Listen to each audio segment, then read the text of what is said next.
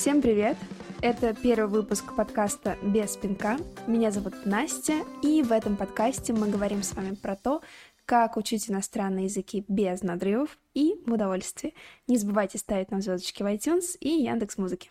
И пишите комментарии. Первый выпуск — это выпуск знакомства. В нем я хотела рассказать про то, как иностранные языки изменили мою жизнь.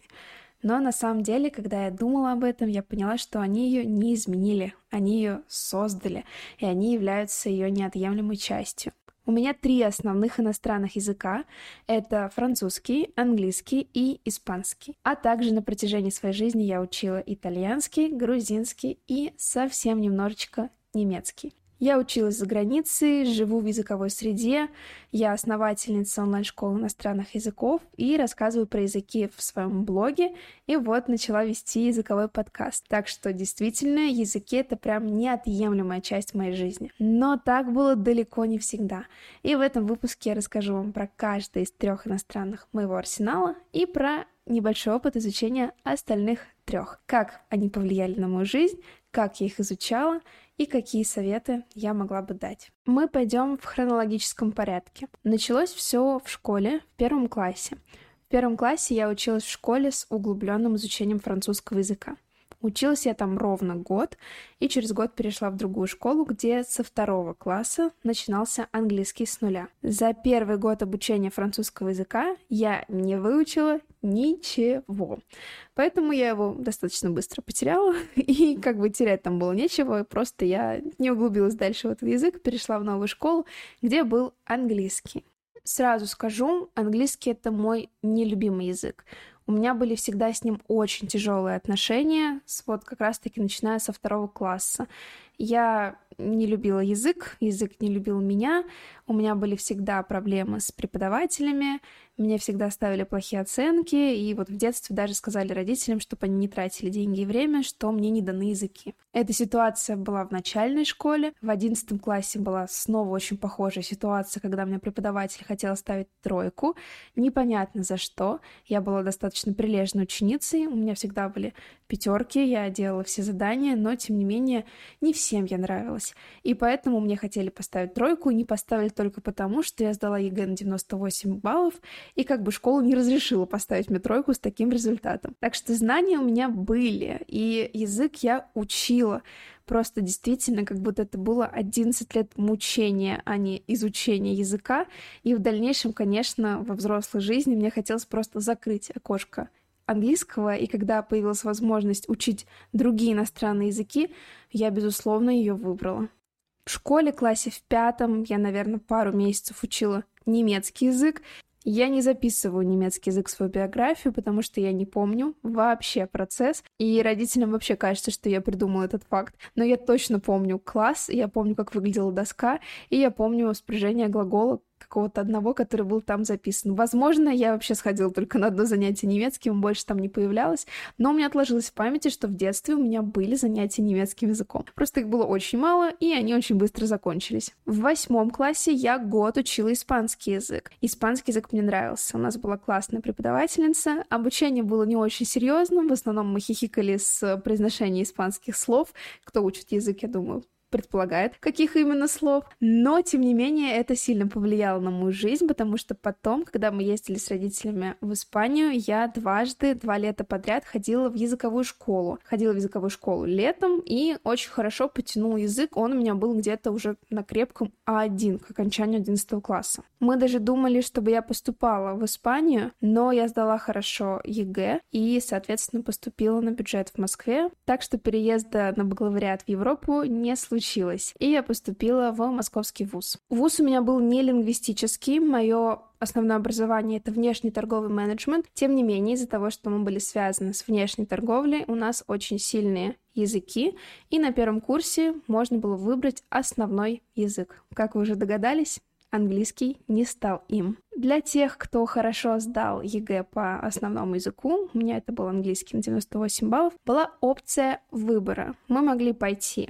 на английский язык и углубляться в него, либо же мы могли выбрать другой иностранный я выбрала другой. У нас было четыре языка на выбор, насколько я помню. Китайский, испанский, французский и немецкий. Китайский отпал сразу, у меня к нему никогда не лежала душа. Испанский мне очень хотелось, но не набралась группа для продолжающих. С нуля я не хотела идти, это было бы, конечно, очень легкой дорогой, и у меня были бы пятерки весь первый год, но я не ищу легких путей, это вообще не в приоритете у меня, поэтому нет, испанский я не выбрала. Остаются немецкий и французский. И это, наверное, был выбор, который больше всего повлиял на мою дальнейшую жизнь. Я выбрала французский язык. Знаете, как есть видео, когда ты выбираешь что-то, и у тебя открываются двери. И благодаря этому языку, действительно, у меня сейчас есть все. Благодаря тому выбору. Это было число 30 августа, мы сидели в аудитории, я выбираю этот французский язык, и все. И дальше вся моя жизнь переворачивается, потому что я и с мужем своим познакомилась благодаря французскому языку, и образование получила благодаря французскому языку, и бизнес открыла благодаря французскому языку. Но этот язык вообще не легкий. Этот язык для меня был сложный. И в первый год у меня были тройки и двойки. И только к третьему курсу мои отношения с ним нормализовались. По окончании первого курса мы с родителями поехали во Францию, в Биарриц, где я также ходила три недели в языковую школу. Это очень сильно подтянуло мне и фонетику и в целом знание языка, потому что первый год мне казалось, что я ничего не понимаю, и оценки у меня были соответствующие. Но в этой языковой школе меня распределили в группу B1, то есть даже такое, казалось бы, тяжелое образование все равно дало очень хороший результат. Нужно отметить, что языка у нас было очень много, не меньше 10 часов в неделю. Первый год у нас был только французский. На второй год у нас добавился английский, вторым иностранным. Его было немножко, и это был прекрасный английский. У меня были наконец-то хорошие взаимоотношения с педагогами, мне наконец-то нравился язык, у нас была бизнес-лексика, и мне прям было очень приятно его изучать. Впервые за всю мою жизнь. На третьем курсе я решила, что мне что-то как-то мало, и пошла одновременно на итальянский и на доп. диплом переводчика. То есть я параллельно обучалась еще и на переводчика в рамках своего же вуза и пошла учить итальянский язык. Итальянский я проучила год. Он был простой, потому что романо-германская группа — это вот французский, итальянский, испанский из основных. Они очень похожи. И если вы знаете один на приличном уровне, то второй вам будет гораздо проще. Но нагрузка была очень тяжелая, я не потянула все, поэтому от итальянского как третьего я отказалась, а диплом переводчика я получила. Диплом переводчика у меня был с английским языком. На третьем курсе мы сдали всей группой диплом торгово-промышленной палаты Франции, тоже на хороший балл. А на четвертом курсе я решила, что я хочу поступать во Францию. Для этого мне нужен был экзамен DELF. Я сдала экзамен DELF B2, то есть по окончании четырех лет обучения у меня был уровень B2, который позволил мне потом поступать во Францию. Поступила я в город Лиль на севере Франции, и это было, наверное, самое сумасшедшее решение в моей жизни, потому что мне до последнего казалось, что это ну как-то ну легко, то есть у меня был такой высокий уровень юношеского максимализма, мне казалось, что да ерунда, да что там, что там может быть сложного, жить в другой стране, учиться на магистратуре, на языке, ничего вообще сложного, но когда я приехала, сначала я, конечно, обалдела. Мало того, что я поступила в Лиль, это север Франции, у них свой диалект, который называется шти, и говорят они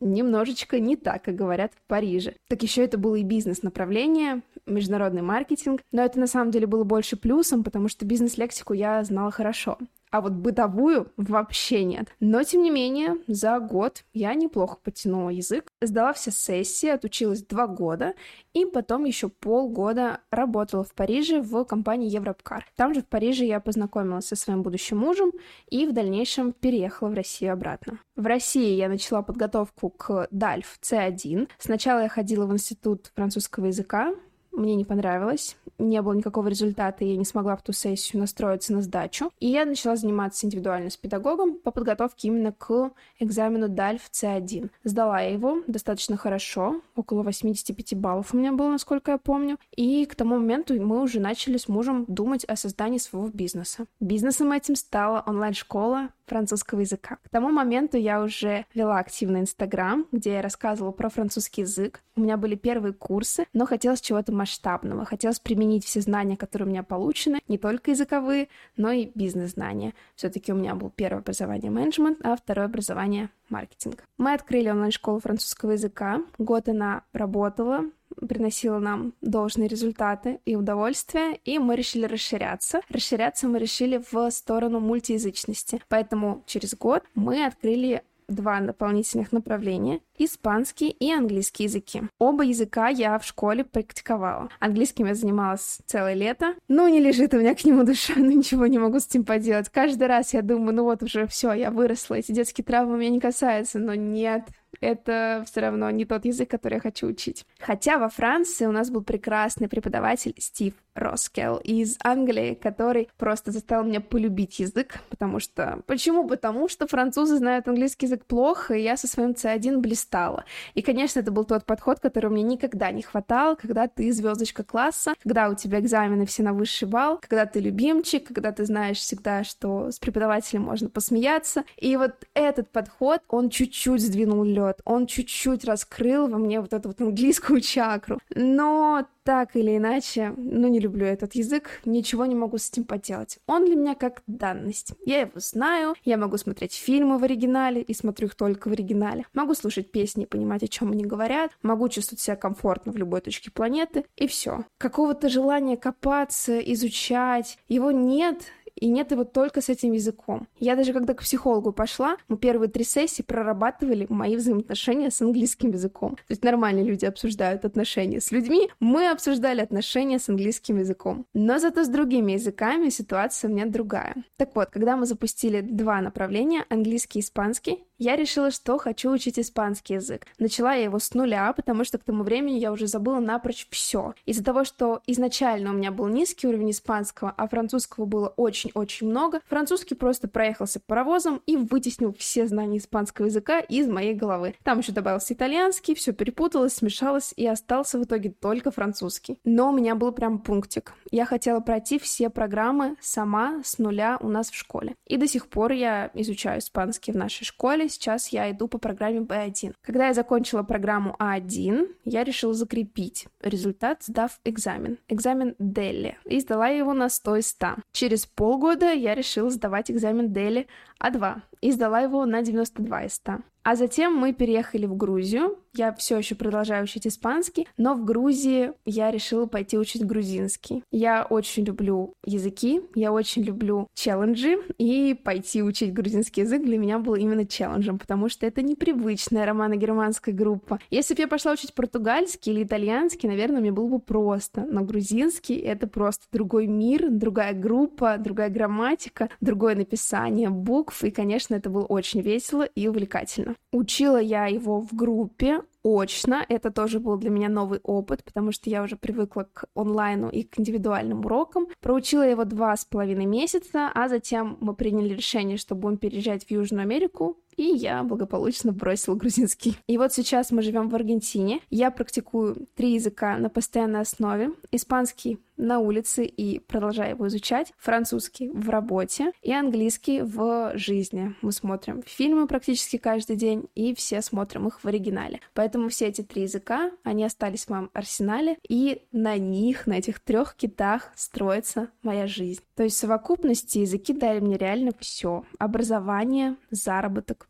жизнь, понимание людей вокруг, друзей, быт. Ничего бы этого не было, если бы я не стояла на своем, если бы я не была такая упрямая, если бы я не продолжала долбиться и стучать в эту языковую дверь, и если бы я послушалась того педагога, который сказал, что языки — это не ваше. Да, языки — это не мое, но я их знаю три, и они мне прекрасно помогают в жизни. И я знаю огромное количество людей, которые испытывали те же проблемы, что и я. Но я смогла их побороть, я смогла полюбить языки, я смогла понять, каким подходом можно к ним подступиться, чтобы они изучались наконец, чтобы это действительно было не мучение, а изучение в удовольствии, без пинка и без угрызения совести. И в этом подкасте мы будем с вами прорабатывать отношения с иностранными языками эмоционально и психологически. Поэтому ставьте звездочки, подписывайтесь на этот подкаст. Я буду рада вашим комментариям. Услышимся через неделю.